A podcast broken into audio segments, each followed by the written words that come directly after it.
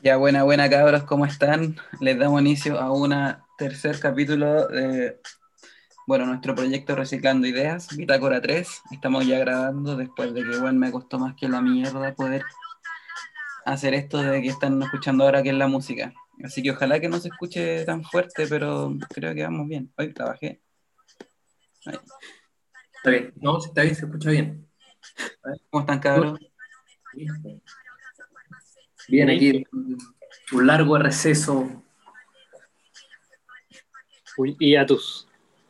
Oye, em, igual aclarar que este audio queda como para la posteridad, pero en realidad vamos a tratar de hacer algo que no deberíamos hacer, pero vamos a tratar de hacer igual, que es recuperar un audio que, una conversación que tuvimos que perdimos. Así es que em, por, bueno, fallas técnicas y lo que sea, no, no se llegó a hacer bien. Pero pico, pues bueno, dando la cara, dando la cara. Puede ser el capítulo perdido, una edición especial. Claro. el capítulo bueno, perdido. Bueno, ha pasado también este tiempo desde que nos hablamos desde la última vez, pues. Eh, acto.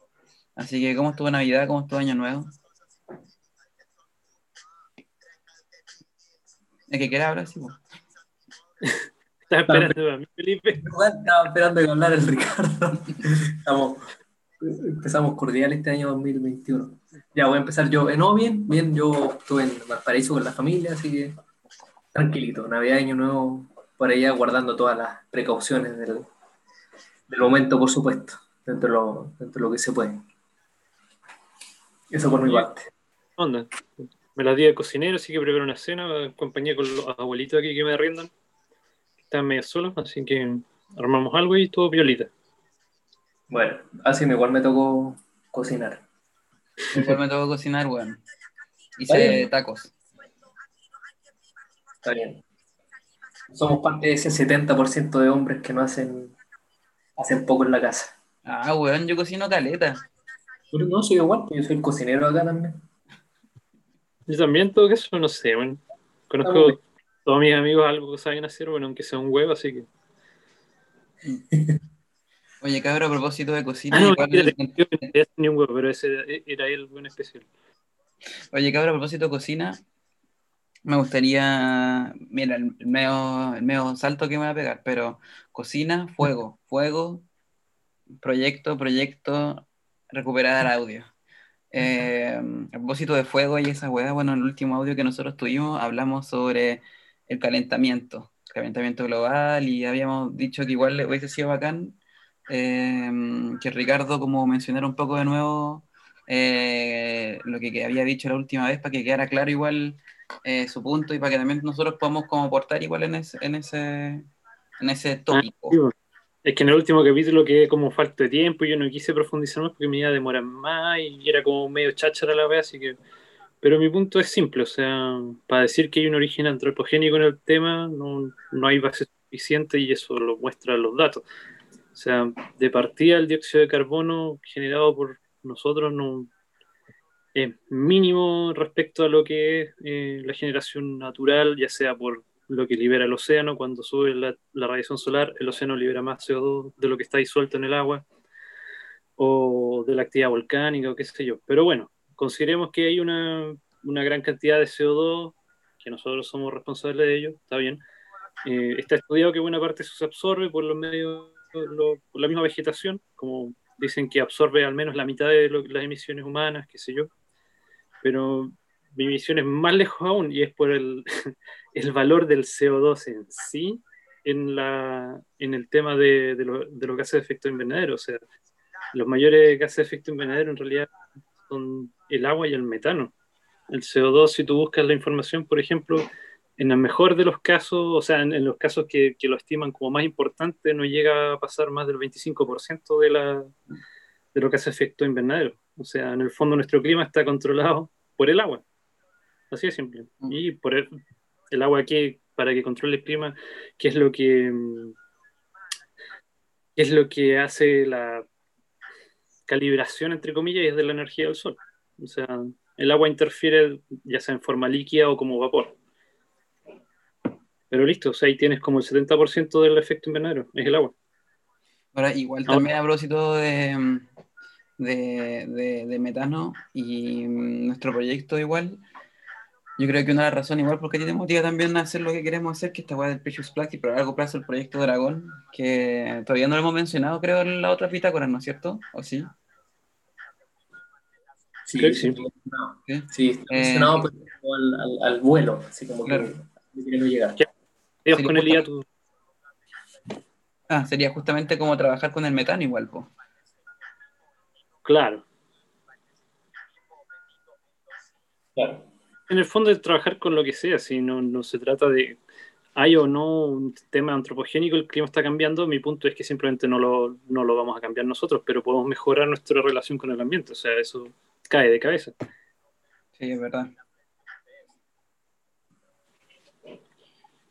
Felipe, ¿algo que agregar? Sí, algo que agregar. Eh, lo que pasa es que, claro, Ricardo ahí toca un punto que es importante porque todo lo que se eh, ha conversado sobre el cambio climático ha sido en torno a los gases de efecto invernadero, ¿no es cierto? Sí, Y se ha mencionado que están el, el, el metano, hay otros, el dióxido de carbono y, por supuesto, también el agua, el vapor de agua. Eh, el punto es que se ha hecho toda una institucionalidad en torno al cambio climático. O sea, hay un organismo que se creó en Bélgica o en Suiza, mm, eh, que es el que hace los informes periódicos para determinar cómo ha ido evolucionando el cambio climático a lo largo del, en, en ciertos periodos de tiempo. Entonces hacen informes para determinar cómo han estado las partículas por millón, eh, cómo han aumentado las partículas por millón de gases de efecto invernadero en, eh, en, en la atmósfera. Entonces, eh, lo que me hace ruido ahí es como si se creó todo esto, en el fondo es como que nos estuviesen mintiendo a todos, o sea, todo lo que se está divulgando. Es eh, mentira, es mentira. o le falta algún, justamente le falta el sustento a ese que dice Ricardo, que yo también no, no, lo- no lo encuentro, que es como efectivamente que el dióxido de carbono presente en la atmósfera, que existe hoy en día, ha sido generado en su totalidad por la actividad humana de los últimos 200 años. Pero ahora yo entonces yo creo que lo- la gran pregunta en ese caso es entonces por qué están divulgando esa información y no la otra. Yo creo que eso podríamos preguntarnos, esa sería una pregunta interesante en ese como escenario igual. Mm. Por ahí lo que decía Ricardo la otra vez que conversábamos, el tema del, de los juegos de poder, pues la élite dominante va a cambiar a otra élite que tiene todo el sentido. Ahora, el punto es que eh, la- las mismas empresas, voy a hablar de empresas, las empresas que tenían, eh, voy a hablar de lo- solamente la parte eléctrica. Eh, que generaban combustibles fósiles, que utilizaban carbón, petróleo o gas natural, eh, están mutando a energías renovables, todo- solamente la parte eléctrica, no estoy tocando el transporte porque hay otro cuento. Eh, entonces, las mismas empresas que serían las dominantes de la parte eléctrica estarían pasando, están haciendo su transición a energías renovables. Todas las empresas, las multinacionales que tienen el- el- la generación eléctrica a nivel mundial, por empresas francesas, italianas, gringas. Dale nomás. Una cosa, y, por ejemplo, esa misma grande, eh, tocaste un punto interesantísimo. Cambiar de matriz de negocio, en el fondo, de modelo de negocios para una empresa de esas tradiciones y tamaños, e inversiones e impacto global, se imaginarán que no, no sale como... No. ¿Con Claro. crees que lo están haciendo? Ah, bueno, ahí ya. ¿Cómo lo hacen? Ah, y, y ahí, ahí, Con mucho ahí- esfuerzo, pues, estimado Ricardo. leyes, con las leyes y subvenciones traídas de los mismos organismos que se están creando para modificar en el fondo el tema, de, no sé, estos organismos que ustedes dijeron que se están creando en Europa, qué sé yo, porque son ellos mismos, o sea, crean el problema y te traen la solución. Ahora, así es como funcionan las cosas nuevas tampoco, no nos vamos a poner así como, ah, destruir el sistema, porque en el fondo somos un hormiguero. O sea, no, yo no voy a proponer nadar contra la corriente en ese aspecto. Yo he sido claro en la ocasión anterior, o sea, yo trato de poner los puntos, las I, qué sé yo, a mi manera, pero es lo que hay. O sea, si, si hay oportunidades, se presentan nuevas oportunidades, hay que tomarlas y listo. o sea, pero, mm, claro, es un juego de poder y nosotros no, no, no estamos ni cerca de estar invitados a esa mesa, así que No, pero con nuestro proyecto vamos a llegar a esa mesa. E- Espérense. Está bien, hay que apuntar alto. No, mentira, vamos a comer en mi mesa, cabrón. Yo los voy a invitar. Yo les voy a cocinar para la próxima y vamos a tener nuestra propia mesa con nuestros propios juegos de azar. ¿Qué más? ¿Solo juegos de azar? Todo, todos los juegos de azar. Ah. Em, bueno, a propósito de eso, eh, igual a mí me gustaría un poco andar eh, y empezar como ya a, a figurar, pensando que, bueno, eh, para las personas que nos escuchan, yo estoy acá lejos en este momento en Alemania y los cabros están repartidos en la quinta región. Uno en Valparaíso y el otro en, en Viña. Y nuestra idea es como, bueno, yo vuelvo a ver este año y juntarnos los tres a la vuelta, obviamente hacer una bitácora en, en vivo eh, con nuestras propias mujeres y nuestros propios juegos de azar. Y. Ah, espera, y- Matías, ¿está objetivizando a la mujer? No, mentira.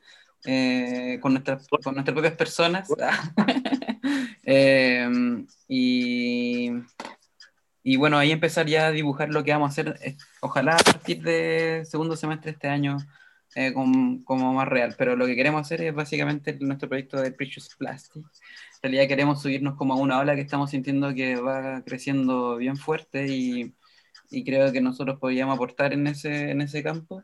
Y más encima igual podríamos pasarlo bien porque igual hay harto espacio pa- para crear ahí. Eh, nuestra idea, eso sí, a ocupar esta máquina, tenemos un, un, des- un desafío en, en la segunda etapa de este gran proyecto, que es justamente trabajar con el metano y, y bueno, hacer una especie como de biodigestor con plástico reciclable. ¿Se puede hacer? ¿No se puede hacer? No lo sé. Atentos. un, un spin-off un spin-off del reciclaje del plástico sería una empresa dedicada a la creación de biodigestores. Mm, Estaría integrada in- verticalmente con nuestros negocios. claro. El, el holding verde. En realidad, bueno, fuera de hueveos, si esto funciona, yo quiero igual, ojalá que nos podamos pagar un, un pequeño sueldo, sería bacán igual. Es que sí, el No, punto, claro, es que ahora, ahora suena chistoso, por así decirlo, como cómico, es como, oye, quiero lucrar o quiero qué sé yo, pero no, no se trata de eso, es como que si al final nos vamos a dedicar a esto, tenemos que tener una retribución para vivir, pues, o sea, el Matías Tenemos ahora- que, ten- tenemos que valorar nuestro trabajo, estimado. Si en el fondo lo que nosotros estamos tratando de hacer es tomar, colarnos en la corriente, seguir una corriente que se estaba imponiendo o estableciendo, como lo quieran ver, para dar un nuevo tipo de valor agregado, que es el tema de- del, del asunto, el tema verde. O sea, hay que aprovechar eso. El tema verde. Sea, nosotros haríamos nuestro aporte al, al tema, a la causa de fondo, teóricamente, que es el tema de la ecología. Bueno, acá somos todos verdes. Sí, Del Wander, sí. Eh, sí, sería, es- ese es nuestro plan. Eh, a propósito de eso, eh, en el último audio, o sea, en el último audio, en la última conversación que tuvimos, también hablamos un poco del hidrógeno verde. Eh, a propósito de estas nuevas tecnologías que tú estás mencionando igual, Ricardo, y cómo estas estaban siendo como igual, cabían dentro de lo que es una política igual global, entonces igual hay actores y sectores comprometidos, etcétera. Eh, capítulo creo que antes anterior habíamos adelantado un poco el tema igual. sí, O sea, como- porque el, el asunto del hidrógeno verde en el fondo es una propuesta del, de mi visión de, lo- de los industrialistas europeos, contraria a la de los industrialistas americanos o anglos en general. Bien, dentro del mismo círculo hay como opi- opiniones disidentes y qué sé yo. Sí, po. Y claro, el hidrógeno verde en el fondo ataca la tecnología del litio, ¿cachai? Porque el, el hidrógeno en el fondo funciona como eh, un contenedor de energía, no es un recurso que uno extrae como, el, como, lo, como los hidrocarburos.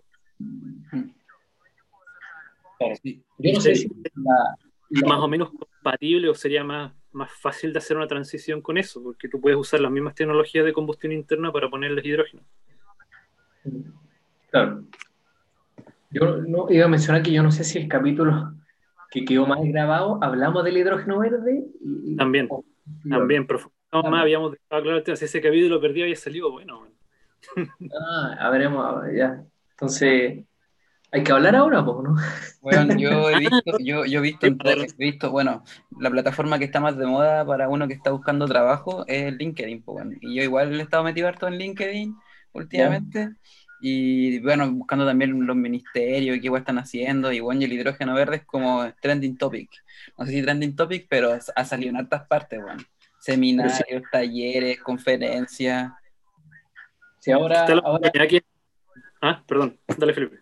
No, no, para seguir la idea, que eh, yo no sé si lo mencionamos esa vez que recién en noviembre hubo un, un- una, una semana del hidrógeno aquí en Chile, donde ahí se presentó la estrategia de Chile con respecto al hidrógeno para hacer el año 2050, exportador, para reducir el precio, eh, que genere empleo, justamente, y enfocado obviamente en hidrógeno verde. O sea, el, el, el, el motor para generar el hidrógeno verde iba a ser energía renovable, pues no iba a ser eh, centrales de carbón ni mucho menos, porque no, no sería hidrógeno verde. Entonces, la idea es que Claro.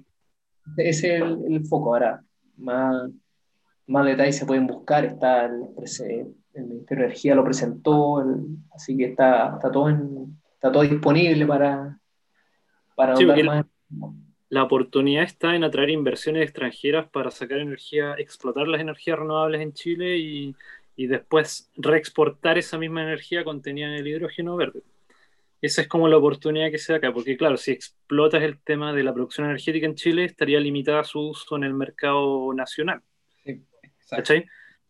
Y el mercado nacional es pequeño, pero en Sí. cambio ya traer el tema, hacer una cadena de, de valor que engloba el, el- el mercado de la energía mundial ya es otra cosa, entonces atraeríamos más inversiones, se sacaría, el- se harían campos fotovoltaicos o de, la- de lo que sea acá para generar hidrógeno verde y después eso reexportarlo. Claro. Sí. Eso es como una oportunidad que se, que se da aquí, entre comillas.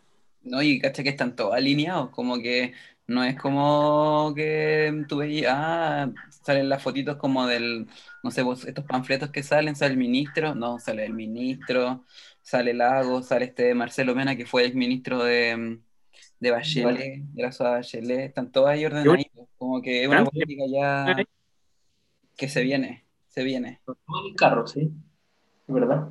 El tema del litio quedó medio atascado en el norte justamente por la evolución del concepto de hidrógeno verde, entonces como hay más posibilidades de sacar inversión de ahí, y más encima que ya no va a ser una, una inversión de ni, para un negocio de nivel nacional, ese es el punto de la diferencia, insisto.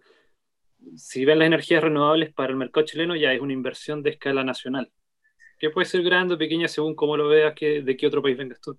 Pero hacer un, un sistema para una inversión de un, de un esquema de negocio global ya es otra cosa, son otras lucas.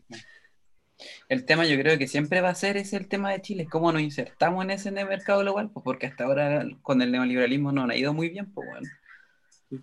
De la misma forma que siempre, de tan neoliberal como siempre, prostituyéndonos, ¿no? o sea, dando exenciones de impuestos, qué sé yo, facilidades, lo que tú quieras. ¿sí? Si en el fondo es capital extranjero que va a venir a hacer crecer la- el tema.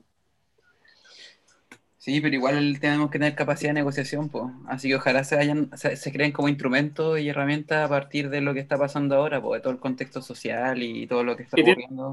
Es que conocer tu lugar igual, no, tampoco nos podemos poner exquisitos. No, pues La claramente. Sí, económica global, tú quieres que siga habiendo actividad económica. sí, pero, pero estamos de acuerdo que entre ser zona de sacrificio y no ser zona de sacrificio, pues igual ahí hay un... Ahí está. pues. Eso depende de los costos, no, lamentablemente. Ese tema igual lo tocamos la vez pasada, la zona de sacrificio. Sí. Ah, bueno, a todo esto también menciono eso porque igual nuestro plan a una primera etapa, re- creo que ya también lo mencioné, pero es insertando en, en Puchuncaví, zona de sacrificio. Que ahí yo creo que igual ahí eh, también hay otra, hay oportunidades porque ya hay empresas trabajando con temas de reciclaje igual. Claro. Sí, pues no puede ser una zona fértil de experimentación, por, por un lado por lo que ya experimentaron con el tema y por otro lado por el hecho de que eh, la misma salida de, la, de las industrias de todo tipo de ahí eh, va a requerir que otro tipo de industrias ocupen el vacío, no sé si me entienden. Sí. Entonces, experimentar con la, la, la industria verde ahí yo creo que cae de perilla. Sí. Claro. Entonces, solamente para las personas que nos están escuchando y no saben lo que es el hidrógeno verde. Eh, mm, no sé si lo puedo explicar de alguna forma, pero básicamente es separar el hidrógeno eh, y al separarlo, El agua. o sea, separar el agua y al separarlo, tú, bueno, separ- separas la molécula en hidrógeno, en H2 y oxígeno, y el H2 luego lo trans- puede ser, puede ser transportado vía gas, ¿no es cierto? Como supongamos lo hacen ahora el gas natural, y te puede, llega a otro punto donde tú lo puedes ocupar para generar energía, mm, generando calor básicamente, ¿no? Lo que pasa es que el hidrógeno al hacer combustión eh, solo crea agua. Al quemar hidrógeno con oxígeno, la reacción química solo genera vapor de agua. ¿Cachai? Mm. Entonces, a diferencia de los hidrocarburos que tienen otro- otros compuestos, principalmente carbono, que genera otros gases.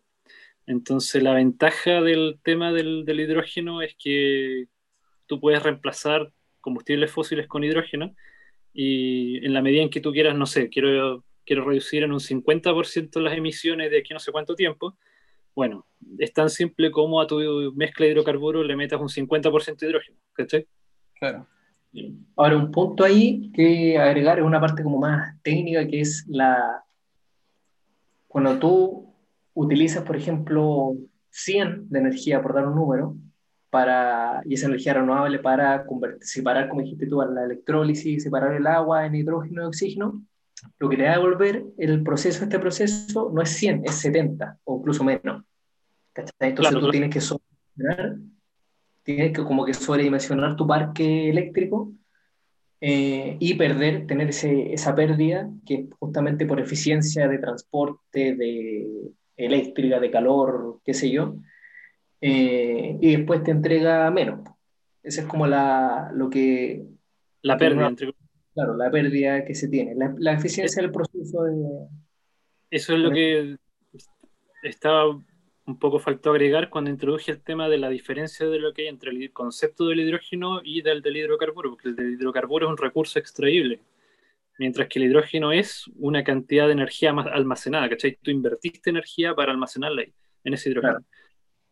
Esa es la, la diferencia. Por eso yo digo y lo comparo que en el fondo el hid- las tecnologías de hidrógeno, hidrógeno verde, compiten en el fondo con las baterías de litio. Sí, tienen que competir entre sí. De hecho, hay un indicador que se llama el costo levelizado de energía de almacenamiento. Cuando tú comparas tecnología, el LCOE, Leverage Cost of Energy, y le agregáis el storage. Entonces, tú comparas las energías de almacenamiento, hidrógeno, litio, eh, bate- perdón, batería, eh, las centrales pump storage, que son las de sub y baja de agua. Todas esas de almacenamiento se comparan. Las torres, las torres solares que almacenan por sales, se comparan entre sí. Ahí bueno el punto que hiciste, Ricardo. Oye, igual eh, eh, quiero decir que esta conversa está muy buena, así que no la voy a parar. Como que mm, para las personas que nos están escuchando tenemos 40 minutos más de grabación, pero siempre vemos el tiempo y en realidad lo que voy a hacer ahora es hasta que no consigamos auspicio para que nos paguen el Zoom. eh, voy a dejar la conversación hasta que termine y al final le voy a poner una cortina y la conversación queda hasta que lo que queda nomás. po. Eh, Eso es como una, una- un, un intento velado de extorsión al público, Matías. Más o menos. Pero va a quedar cortada, pues no nos vamos a poder despedir. Pues eso, es lo que estáis diciendo, bueno, ¿no? Sí, eso en realidad es lo que estoy diciendo. Tal no, vez porque, porque igual te tiempo, ¿no? Si te parece el tiempo ahí, oye, le quedan, le quedan menos de un minuto. Te Ah, debería sí. parecer. Ah, ya. Ya. Bacán. Continúa. Ya, eh, solamente era eso. lo- para las personas que están escuchando, estamos ocupando la versión gratuita de Zoom. Si en realidad esto es súper precario, por ahora. En algún momento esto va a, vamos a llegar, vamos a llegar a tener como un sistema propio de comunicación. Claro, va a salir el, el Matifone 2. Claro. Bueno, pero eso. eh, está interesante el tema del hidrógeno verde. Usted pregunta, esto no lo hemos definido aún con respecto a nuestro proyecto, pero eh, me gustaría saber eh, ¿qué, qué opinan ustedes o a priori, bueno, en realidad esto ya es viendo mucho, muy al futuro, eh, que tal vez es poco, poco, poco probable también, pero ¿cómo utilizarían ustedes eh, a, a una escala de- vecinal la producción de metano eh, de, un bio, de un biodigestor? Mm. Ricardo, ¿alguna idea o parto yo? Como quieras, no sé, yo estoy pensando, ¿no? Habla, ¿no? Estoy pensando. Es que igual ya lo habíamos conversado antes, yo pensé que íbamos a hablar del Precious Plastic, ya, pero eh, habíamos pensado varias alternativas como lluvia de ideas, Mm. eh, o brainstorming si tú quieres, para nuestros oyentes internacionales. Eh, una era eh, utilizarlos como a ver, balones de gas, en vez de que sea gas natural, que sea gas proveniente de, de la transformación del residuo, ¿cierto? Mm. Entonces tú en vez de entregar un, un balón de gas, de gas de los que comercializan, eh, le entrega un balón de gas, pero con, con, con este proceso eh, de tratamiento de basura. Esa es una. Mm. La otra, incorporarlo a la misma red directamente, a la misma red de la casa, a la red de gas de la casa, dependiendo cómo sea la conexión de la casa. Y no, no sé si usarán balón de gas o gas de cañería, no, no, depende. Eh, eso, y la, la otra que habíamos dicho era eh, comercializarlo directamente con empresas, pero no, no, no, no, no, no aplica ahí porque la idea es entregarle un valor agregado a las personas que viven, en este caso en Puchuncaví. Mm. No sé si esa es una, una, una idea. Habría que ver cómo está la, la red eléctrica de la zona, porque, por ejemplo, te puede proveer alimentación para un generador y tener electricidad independiente. No sé cómo está la nueva ley, por ejemplo, que te permite revender tu electricidad si es que la generas. Eh, bueno, y siempre va a ser más eficiente en un solo lugar, con el tamaño mayor posible, quemar y producir energía, ¿cachai? Porque va a ser más eficiente, va a estar más controladas las emisiones, qué sé yo, que en lugar de en todas partes distribuir que se queme el, el metano. Va a dar escape y no va a ser tan eficiente con una máquina más dedicada. ¿no? Igual también yo creo que eso va a ser bacán saber y calcular, y bueno, eso yo creo que también va a ser un parte grande del, del diseño lo que tenemos que hacer del, del proyecto del dragón, eh, va a ser calcular cuánto, a- cuánto materia orgánica podemos tomar y cuánta podemos echarle al biodigestor, en realidad dimensionar el proyecto. Claro. Claro, esa parte del dimensionamiento que hay que hacerlo después, pues, según la, la demanda que haya de gas o energía, como tú quieras verlo, y la oferta que tengamos, bueno, la oferta, o sea, el, el input, el insumo en este caso va a ser lo que genere en los hogares, por eso es lo que está pensado. Claro. Eh, Ahora, en el sentido para poder nosotros construirlo con material reciclado, vamos a tener que en el fondo ocupar tres máquinas. Bueno, a propósito, para las personas que nos están escuchando también, aclarar ahora que podemos- voy a empezar a hablar del, del proyecto Precious Plastic, que también no nos había quedado en la conversación pasada. Que en realidad el proyecto Precious Plastic trata como de, de estos software abiertos, eh, como open source, que hay de, una, de, una, de la construcción de una pequeña planta recicladora de, de, de plástico. Eh, puede ser pequeña planta ni uso, digámoslo así, pequeño, muy pequeño, artesanal casi, y una planta como semi-industrial. Eh, nosotros estamos apuntando a hacer la planta semi-industrial porque queremos hacer construcciones de proyectos tal vez un poco más grandes. Eh, oye, me acaba de mencionar Zoom, espera, permiso cabros. Eh, ah, me regalaron de Zoom, esta, esta conversación puede terminar cuando queramos, por si acaso. Me regalo de Zoom. O sea, no podemos estar hablando infinitamente, sino vamos a estar aquí hasta mañana. Ya, pero Y este yo creo que ya estamos acercando al final, pero pa- para terminar el punto, eh, eh, la, semi-industrial, la máquina de reciclaje semi-industrial. Y mm, la idea, entonces, yo creo que ocupar a esa escala y poder trabajar también con estas tres máquinas, porque una es como la que te derrite, o sea, la que te muele el plástico, la otra es la que te lo funde, y la otra es- te sirve para hacer como formatos. Sí, Eh, claro.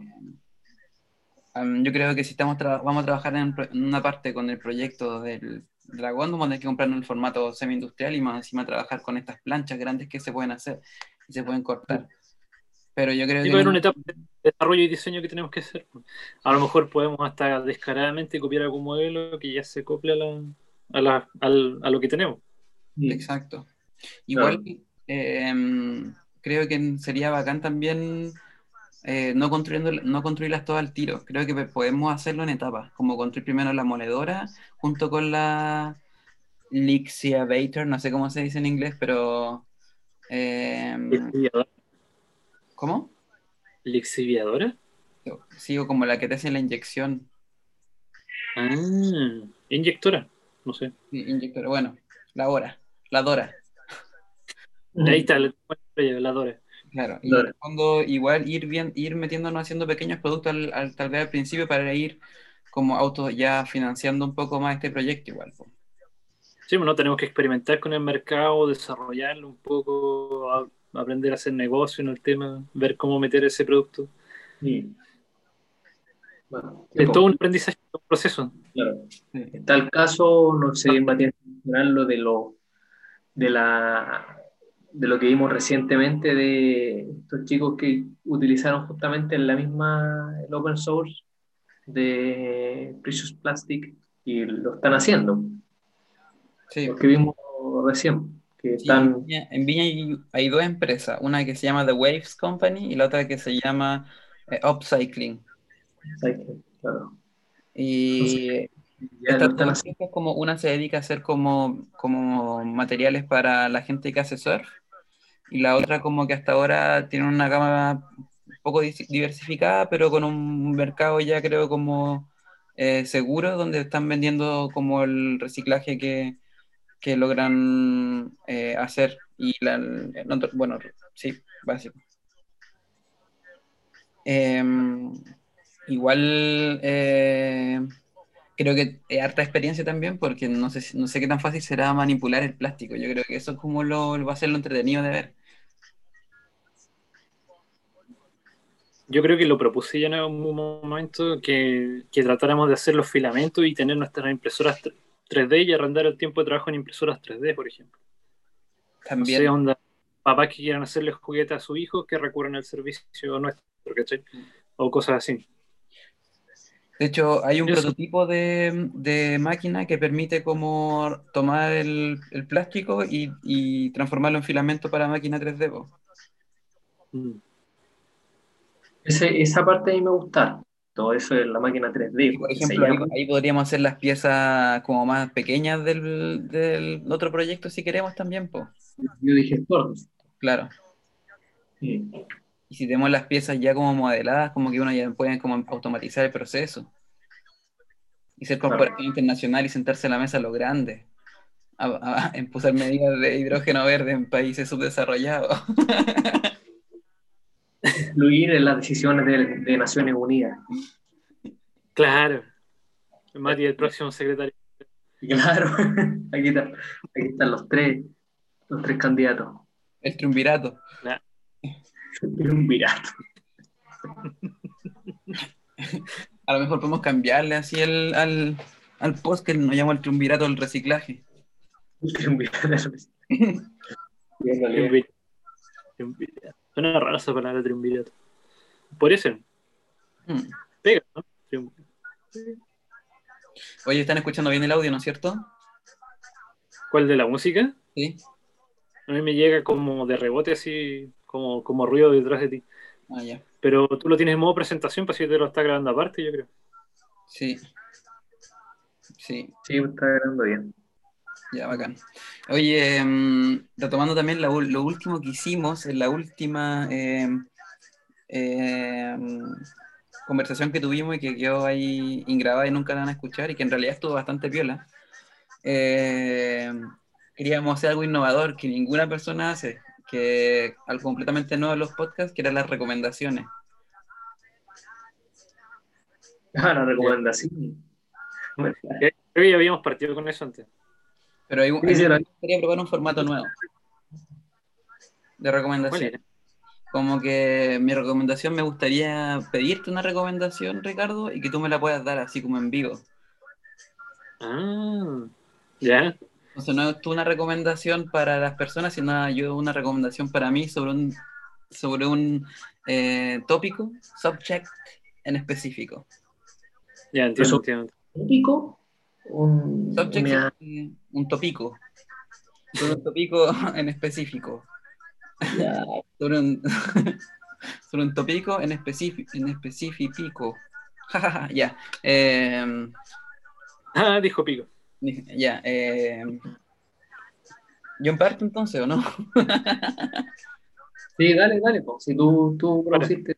Eh, ya, yo en este momento eh, tengo que admitir que he estado bastante eh, sorprendido con el estado de pandemia en que estamos viviendo. Como que igual ha sido un, eh, un, un momento igual intenso en mi vida eh, esta segunda ola, porque ya todo esto estoy en Alemania. Entonces acá ya llevamos harto tiempo como en cuarentena y todo. Así es que me gustaría saber, he estado escuchando hartos, hartos, em, podcasts y también leyendo como cosas como distópicas y weas así. Eh, el Ricardo una vez me recomendó leerme 1984 y Brave New. World, eh, Un Mundo Feliz o no, de Huxley. Eh, y no sé si tienes como algo en ese sentido para mí, desde el mundo del arte escénica, de la literatura, algo así como medio en narración. Mira, yo cuando te recomendé eso era porque tú estabas pensando mucho en el tema de cómo funcionan las cosas y verlo así. Yo te, lo- te dije, te recomendé esos libros y siempre con la advertencia de que tenés que tomarlos con cuidado, porque se te cae el mundo si te los tomáis con la profundidad que deberían tener, ¿cachai? En ese sentido, yo te recomendaría no seguir leyendo ese tipo de cosas. Yo tengo la recomendación, como que me abriste la, me abriste la mente por si acaso, pero termina tú, Ricardo. Mm. O sea, sí, oye, pero espérate, también la recomendación, si es no leerme, igual me podéis decir por qué, po. Por eso, en realidad, por un tema de tranquilidad y paz mental. O sea, si de alguna forma crees que ya entendiste la información y que está ahí y que eres capaz de administrarla, buscar esa misma emoción de nuevo es un poco masoquista, en mi opinión. Por eso. Se sabe, entiende? ¿viste? ¿Cuál- perdón, perdón, una cosa no entendí. ¿Cuál fue lo último que dijiste tú, Matías? Porque te, te había recomendado 1984, Y un mundo Un feliz. mundo feliz de Huxley. Sí, pero eso, esas dos. Sí. Ah, ya, ya, ya. Que en el Ya, fondo yo- son, desde mi percepción, son libros que en el fondo te enseñan cómo, cómo se maneja el poder, en el fondo. No son como presentándote cómo van a ser las cosas futuras, sino que son instancias de poder como detrás de la cortina, ¿me entiendes? sí. Claro. Y el No, y el caso curioso, de ambos libros, en mi opinión, son comparables y equivalentes. ¿Por qué? Porque son visiones de distinta clase social. Eh, Huxley lo ve mucho más desde arriba, como desde una clase alta. Y claro, y corresponde con su, con su, con su vida para atrás, él pertenecía a una clase tecnócrata del Imperio Británico. En el caso de Orwell, una clase media, media baja del Imperio Británico también. Y eso le da otra visión, otro toque.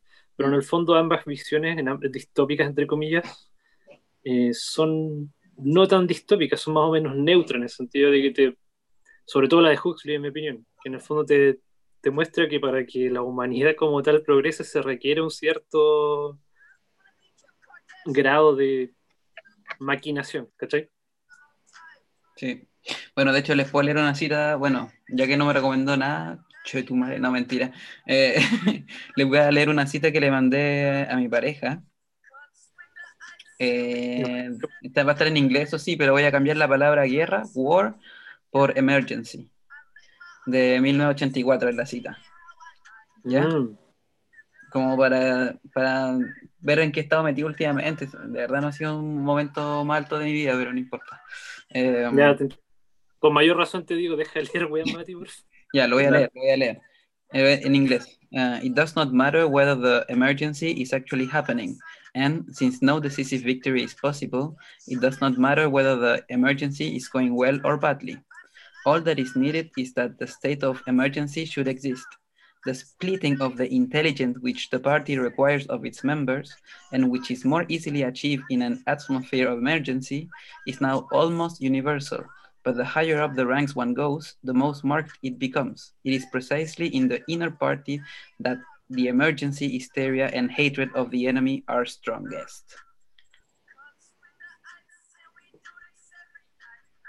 Eso. Ya Ricardo, eh, em, la idea del juego era que ahora que tú le hacías, pedí una recomendación a, a mí o al Felipe, po. en este caso no a mí, po, porque yo ya te hice a ti. Ya, chuta. Soy malo para pedir ayuda, así que déjame pensar en algo que me gustaría tener ayuda. Que no. En realidad, ahí tengo que ser honesto. Yo conozco muy poco a Felipe, así que no sabría qué, qué, qué pedirle. ¿Cachai? ¿En, en qué área? O- a ver, no, o, a ver, o puedo- ¿es necesario que el Ricardo pida algo? Páginas, Ya, páginas no, no, ya, no, yo quería hacer algo diferente, quería, queríamos diferenciarnos del resto de los podcasts, pero ya reco- recomienda lo que queráis. No me gustó, no me gustó. El Pati es avant-garde en la onda experimental. Así que sigamos juegos, es entretenido. Sí, Hoy, ¿estáis grabando todavía? Ya, Sí, estoy grabando todavía. ya. Ya, para que no sea tan largo, si no. Pero terminar ya, Está COVID. 10 minutos hablando pura weá. Este, este- este pirato. Ya, oye, ya, ya, para no, para no. Que yo quería recomendar una, una, una que me abrió la mente, no sé por qué. Un libro que quizás lo han escuchado, que se llama El Kibalión, El Kibalión. de los tres iniciados. Que habla sobre la, el hermetismo. De, de que en Egipto hubo un, un- no, no sé cómo llamarlo, un profeta, un, un- un personaje muy particular que se llama Hermes Trismegisto, ya, el hermetismo. Y el, y el Kibalión habla de una serie de principios, que son los principios del Kibalión, que son nueve, ocho, sobre cómo enfrentar distintas cosas. Pero yo- el libro y, y- es una secta, Eh, Felipe. no, no, no, una secta, fue un libro que Está, está interesantísimo. Sí, no, como- no, si era como para este, humor, humor. No, no, no, no es un libro, un documento que va a ser, que lo venden como, lo comercializan como el Kibalión, los tres iniciados. Ese es el- Oye, ¿y dónde se no hay ningún autor aparente ni nada. Ese, Es un conjunto de conoceres, de, de sabiduría, una cosa así. claro, sí. Está buenísimo el dato, eh, Felipe. Sí, ese es int- interesante. Hay, bueno, hay toda una información detrás, hay todo un background de, del, del- de esa filosofía del hermetismo. Yo re- recomendaría un libro, pero no lo he leído. Así que en realidad no puedo recomendarlo si no lo he leído, ¿cachai? Pero Pero Hay un recomiendo libro que el po. último de la obra de, de Germán Hess, que se llama El juego de los avalorios, y el tipo se trata de dar una idea de cómo podría ser una, una sociedad maquinada, pero la lista de quien le pone no es distópica, sino que es como tendiente a lo utópico. Entonces igual podría ser interesante leer eso. Tengo Ah, pendiente de leer ese libro. No, es Un grande Germán Hess. Sí, el autor de del colegio, del colegio. Siddhartha. Demian, me acuerdo de Demian. Demian es un clásico en el colegio, claro. Sí, porque me acuerdo de haber leído Le- Demian. El lobo estepario de repente, pero es muy, muy pesado ese libro. Sí. Bueno, para, para terminar, Buenas recomendaciones. sí, buenas recomendaciones. Bueno, eso. Entonces vamos a dejar hasta acá el capítulo. Yo creo que igual fue un éxito. Igual para las personas que nos escuchan generalmente, eh, que son caletas, eh, se van a dar cuenta que... Somos famosos. Somos famosos, Mati, estás prostituyendo mi imagen y no tengo el conocimiento de ello. Yo la primera imagen que aquí se prostituyó es la tuya. Ay, es que estoy tan rico. Eh, No, pero aquí parte el audio nomás. sí. Bueno, Ah, verdad, es la la- verdad que no el video. Sí, con Spotify.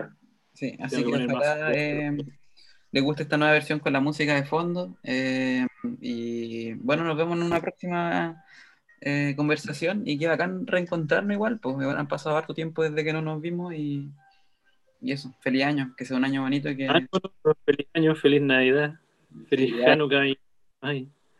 sí, y que ojalá eh, nos juntemos pronto también. Pura felicidad. ¿Te gusta el tema de, de cerra- de cerrado? Honestamente no lo escucho porque estoy en la pestaña donde lo- nos vemos a los tres. Ya. Y ahí lo voy a subir y ahora nos vamos. Chao, chao, cabros. Chao, chicos. Ah, está bueno.